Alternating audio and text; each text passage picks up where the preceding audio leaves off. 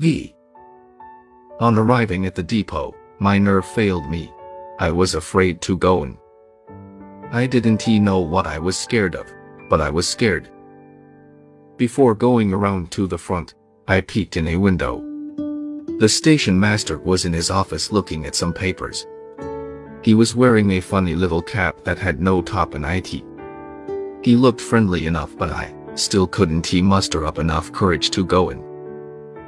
I cocked my ear to see if I could hear Papa's crying, but could hear nothing. A bird started chirping. It was a yellow canary in a cage. The station master walked over and gave It some water. I thought, Anyone that is kind to birds surely wouldn't he be mean to a boy. With my courage built up I walked around to the front and eased myself past the office. He glanced at me and turned back to the papers. I walked clear around the depot and again walked slowly past the office. Glancing from the corner of my eye, I saw the station master looking at me and smiling. He opened the door and came out on the platform. I stopped and leaned against the building. Yawning and stretching his arms, he said, IT sure is hot today. IT doesn't he look like IT's ever going to rain? I looked up at the sky and said, Yes, sir. IT is hot and we sure could do with a good rain. We need one bad up where I come from. He asked me where I lived. I told him. Up the river a ways. You know. He said. I have some puppies in there for a boy that lives up on the river. His name is Billy Coleman. I know his dad, but never have seen the boy. I figured he would be in after them today. On hearing this remark, my heart jumped clear up in my throat. I thought surely It was going to hop right out on the depot platform. I looked up and tried to tell him who I was, but something went wrong. When the words finally came out they sounded like the squeaky old pulley on our well when Mama drew up a bucket of water. I could see a twinkle in the station master's eyes. He came over and laid his hand on my shoulder. In a friendly voice he said, So you're Billy Coleman. How is your dad? I told him Papa was fine and handed him the slip my grandpa had given me. They are fine looking pops. He said, You LL have to go around to the freight door. I am sure my feet never touched the ground as I flew around the building. He unlocked the door, and I stepped in, looking for my dogs. I couldn't see anything but boxes, barrels, old trunks, and some rolls of barbed wire. The kindly station master walked over to one of the boxes. Do you want box and all? He asked. I told him I didn't he want the box. All I wanted was the dogs. How are you going to carry them? He asked. I think they're a little too young to follow. I held out my gunny sack. He looked at me and looked at the sack. Chuckling, he said, Well, I guess dogs can be carried that way same as anything else. But we'll have to cut a couple of holes to stick their heads through so that they won't smother. Getting a claw hammer, he started tearing off the top of the box. As nails gave way and boards splintered, I heard several puppy whimpers. I didn't he walk over. I just stood and waited. After what seemed like hours, the box was open. He reached in, lifted the pops out, and set them down on the floor. Well, there they are. He said. What do you think of them? I didn't he answer. I couldn't he. All I could do was stare at them. They seemed to be blinded by the light and kept blinking their eyes. One sat down on his little rear and started crying. The other one was waddling around and whimpering. I wanted so much to step over and pick them up. Several times I tried to move my feet, but they seemed to be nailed to the floor. I knew the pups were mine, all mine, yet I couldn't he move. My heart started acting like a drunk grasshopper. I tried to swallow and couldn't he. My Adam's apple wouldn't he work. One pup started my way. I held my breath. On he came until I felt a scratchy little foot on mine. The other pup followed. A warm puppy tongue caressed my sore foot. I heard the station master say, They already know you. I knelt down and gathered them in my arms. I buried my face between their wiggling bodies and cried. The station master, sensing something more than just two dogs and a boy, waited in silence. Rising with the two pups held close to my chest, I asked if I owed anything. He said, There is a small feed bill, but ILL take care of IT. ITS not much anyway. Taking his knife he cut two slit in the sack. He put the pups in IT and worked their heads through the holes. As he handed the sack to me, he said, Well, there you are. Goodbye and good hunting. Walking down the street toward town, I thought, Nah, maybe the people want to stare at me when they see what I've got. After all, not every bull owns two good hounds. Turning the corner onto the main street, I threw up my chest. I hadn't he gone far before I realized that the reception I got wasn't he what I thought it would be. People began to stop and stare, some even snickered. I couldn't he understand why they were staring. Surely it couldn't he be at the two beautiful hound pups sticking out of the gunny sack. Thinking that maybe I had a hole in the seat of my breeches. I looked over to my reflection in a plate glass window. I craned my neck for a better view of my rear. I could see a patch there all right, and a few threadbare spots. But no whiteness was showing through. I figured that the people were just jealous because they didn't have two good hounds. I saw a drunk coming. He was staggering all over the street. Just as he was passing me I heard him stop. As I looked back I saw he was staring wide-eyed at my sack. Closing his eyes, he rubbed them with his hands. Opening them again he stared. Shaking his head, he staggered on down the street. All around people began to roar with laughter. Someone shouted, What is the matter, John? You seeing things today? I hurried on, wanting to get away from the stares and the snickers. It wouldn't have happened again in a hundred years, but there they came. The same two old women I had met before. We stopped and had another glaring fight. One said, I declare. The other one snorted. Well, I never. My face burned. I couldn't eat take any more. After all, a man can stand so much and no more. In a loud voice, I said, You may have these people fooled with those expensive looking feathers in your hat. But I know what they are. They are goose feathers, painted with iodine. One started to say something. But her words were drowned out by the roaring laughter from all around. Gathering up their long skirt, they swished on down the street. All around me people began to shout questions and laugh. One wanted to know if I had the mother in the sack. Storekeepers stepped out and gawked. I could see the end of the street, but IT looked as if IT were a hundred miles away.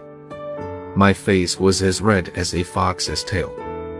I ducked my head, tightened my grip on the sack, and walked on. I don't know where they came from, but like chickens coming home to roost, they flocked around me. Most of them were about my age. Some were a little bigger, some smaller. They ganged around me, screaming and yelling. They started clapping their hands and chanting. The dog boy has come to town. The dog boy has come to town. My heart burst. Tears came rolling. The day I had waited for so long had turned black and ugly. The leader of the gang was about my size. He had a dirty freckled face and his two front teeth were missing. I suppose he had lost them in a back alley fight. His shock of yellow sunburned hair bobbed up and down as he skipped and jumped to the rhythm of the dog boy song. He wore a pair of cowboy boots. They were two sizes too big for him, no doubt handed down by an older brother. He stomped on my right foot. I looked down and saw a drop of blood ooze out from under the broken nail. It hurt like the dickens, but I gritted my teeth and walked on. Freckle Face pulled the ear of my little girl pup. I heard her painful cry. That was too much. I hadn't he worked two long hard years for my pops to have some freckle face punk pull their ears. Swinging the sack from my shoulder, I walked over and sat it down in a doorway. As I turned around to face the mob, I doubled up my fist and took a Jack Dempsey stance. Freckle Face said, So you want to fight? He came in swinging. I reached way back in Arkansas somewhere. By the time my fist had traveled all the way down to the Cherokee Strip, there was a lot of power behind it. Smack on the end of Freckle's nose it exploded. With a loud grunt he sat down in the dusty street. Grabbing his nose in both hands, he started rocking and moaning. I saw the blood squeeze up between his fingers. Another one sailed in. He didn't he want to fight. He wanted to wrestle. He stuck a finger in my mouth. I ground down. Shaking his hand and yelling like the hoot owls were after him, he ran across the street. Another one bored in. I aimed for his eye, but my aim was a little low. It caught him in the Adam's apple. A sick look came over his face. Bending over, croaking like a bullfrog that had been caught by a water moccasin. He started going around in a circle. But there were too many of them. By sheer weight and numbers, they pulled me down. I managed to twist over on my stomach and buried my face in my arms. I could feel them beating and kicking my body. All at once the beating stopped. I heard loud cries from the gang. Turning over on my back, I was just in time to see the big marshal plant a number 12 boot in the seat of the last kid. I just knew I was next. I wondered if he'd kick me while I was down. I lay where I was. He started toward me. I closed my eyes. I felt a hand as big as an anvil clamp on my shoulder. I thought, He is going to stand me up and then knock me down. He raised me to a sitting position. His deep, friendly voice said, Are you alright, son? I opened my eyes. There was a smile on his wide, rugged face. In a choking voice, I said, Yes, sir. I am alright. He helped me to my feet. His big hands started brushing the dust from my clothes. Those kids are pretty tough, son. He said, but they re really not bad. They'll grow up someday. Marshal. I said. I wouldn't he have fought them, but they pulled my pup's ears. He looked over to my sack. One pup had worked way almost out through the hole. The other one his head and two little paws were sticking out. Both of them were whimpering. A smile spread all over the big marshal's face. So that s what started the fight. He said. Walking over, he knelt down and started petting the pups. They re fine looking dogs. He said. Where did you get them? I told him I had ordered them from Kentucky. What did they cost you? He asked. Forty dollars. I said. He asked if my father had bought them for me. No, I said.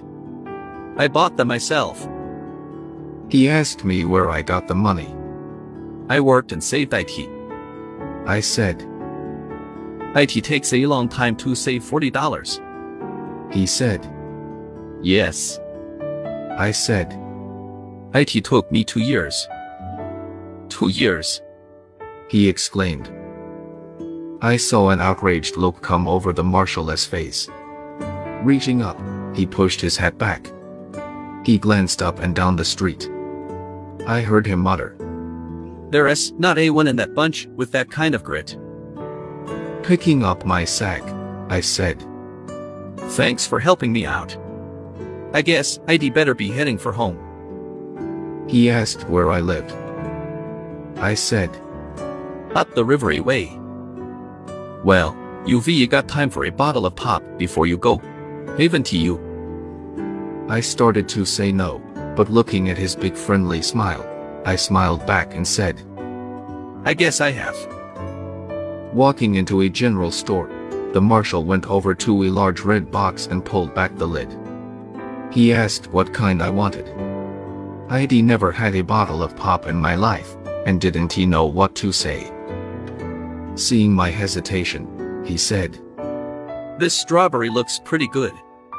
I said that would be fine. The cool pop felt wonderful to my hot dry throat. My dark little world had brightened up again. I had my pops, and had found a wonderful friend. I knew that the stories I had heard about marshals weren't true. Never again would I be scared when I saw one. Back out on the street, I shook hands with the marshal, saying as I did, If you're ever up in my part of the country come over and see me. You can find our place by asking at my grandfather's store. Store? He asked. Why? The only store upriver is about 30 miles from here. Yes. I said. That is my grandpa's place. He asked if I was afoot. Yes. I said.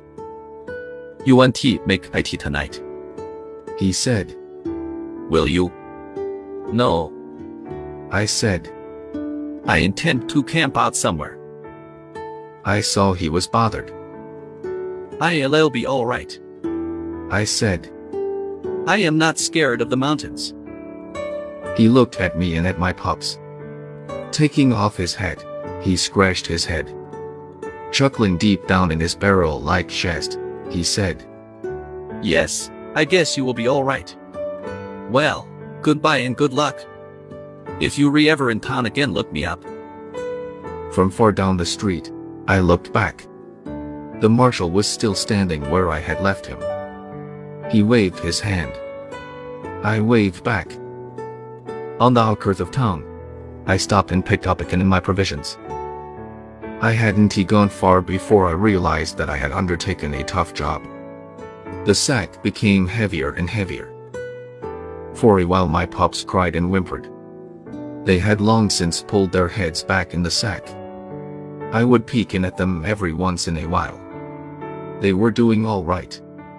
Curled up into two little round balls on my bundles, they were fast asleep.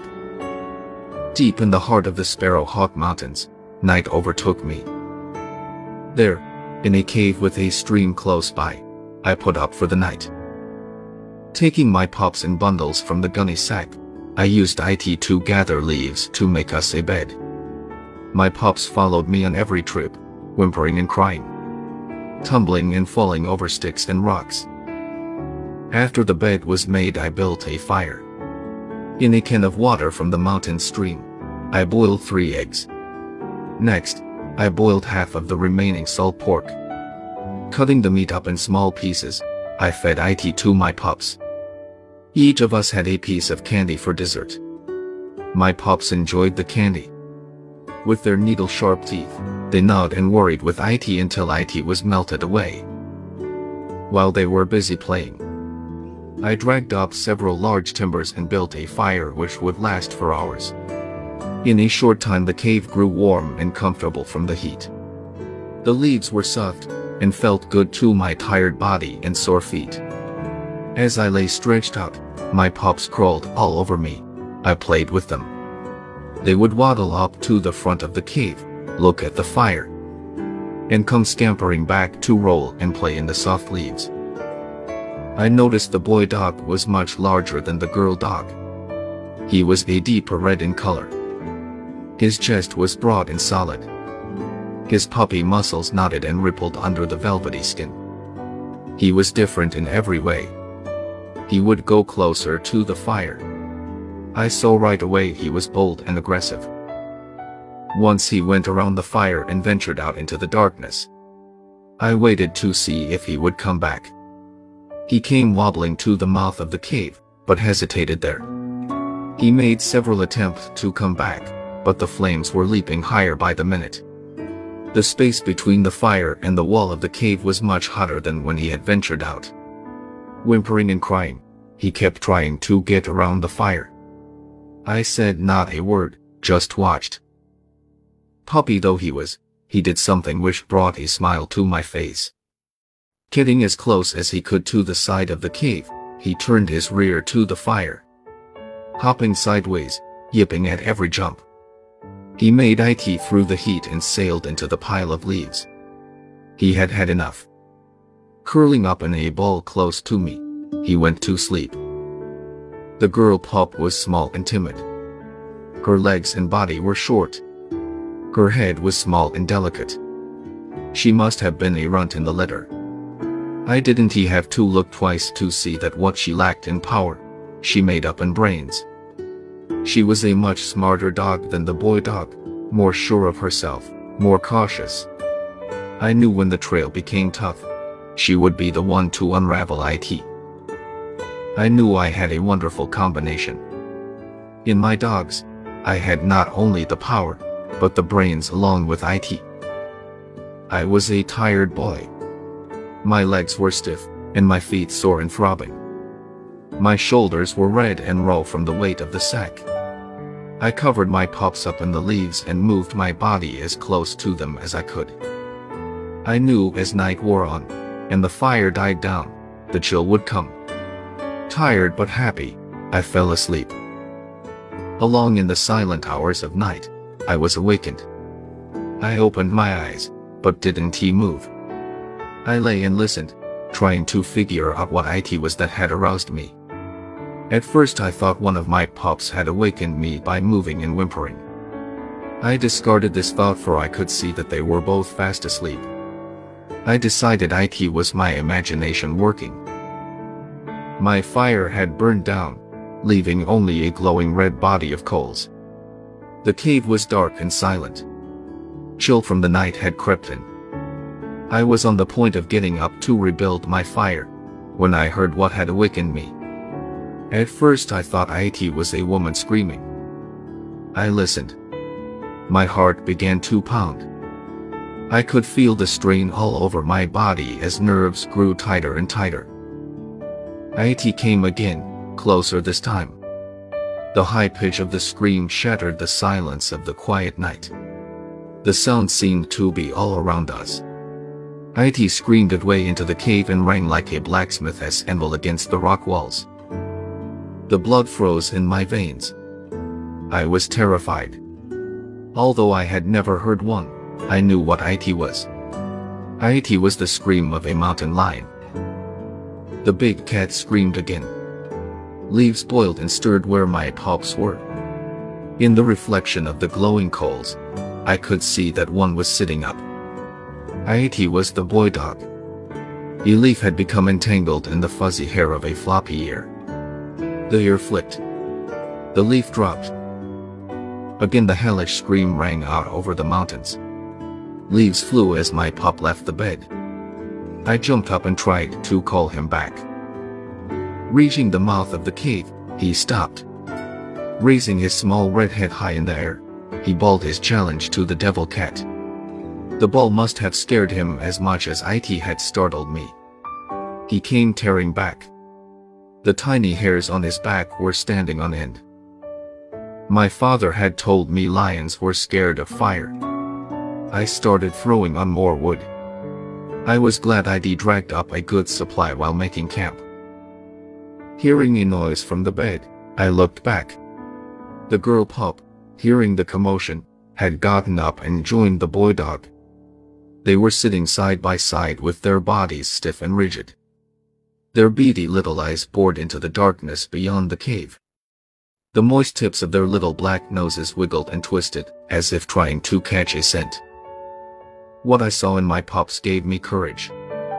My knees quit shaking and my heart stopped pounding. I figured the lion had scented my pups. The more I thought about anything harming them, the madder I got. I was ready to die for my dogs. Every time the big cat screamed, the boy dog would run to the mouth of the cave and bawl back at him.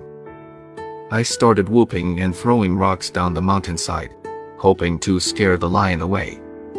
Through the long hours of the night, I kept this up. The lion prowled around us, screaming and growling. First on the right, and then on the left, and above and below. In the wee hours of morning, he gave up and left to stalk other parts of the mountains. I am sure he thought he didn't he stand a chance against two vicious hounds and a big hunter.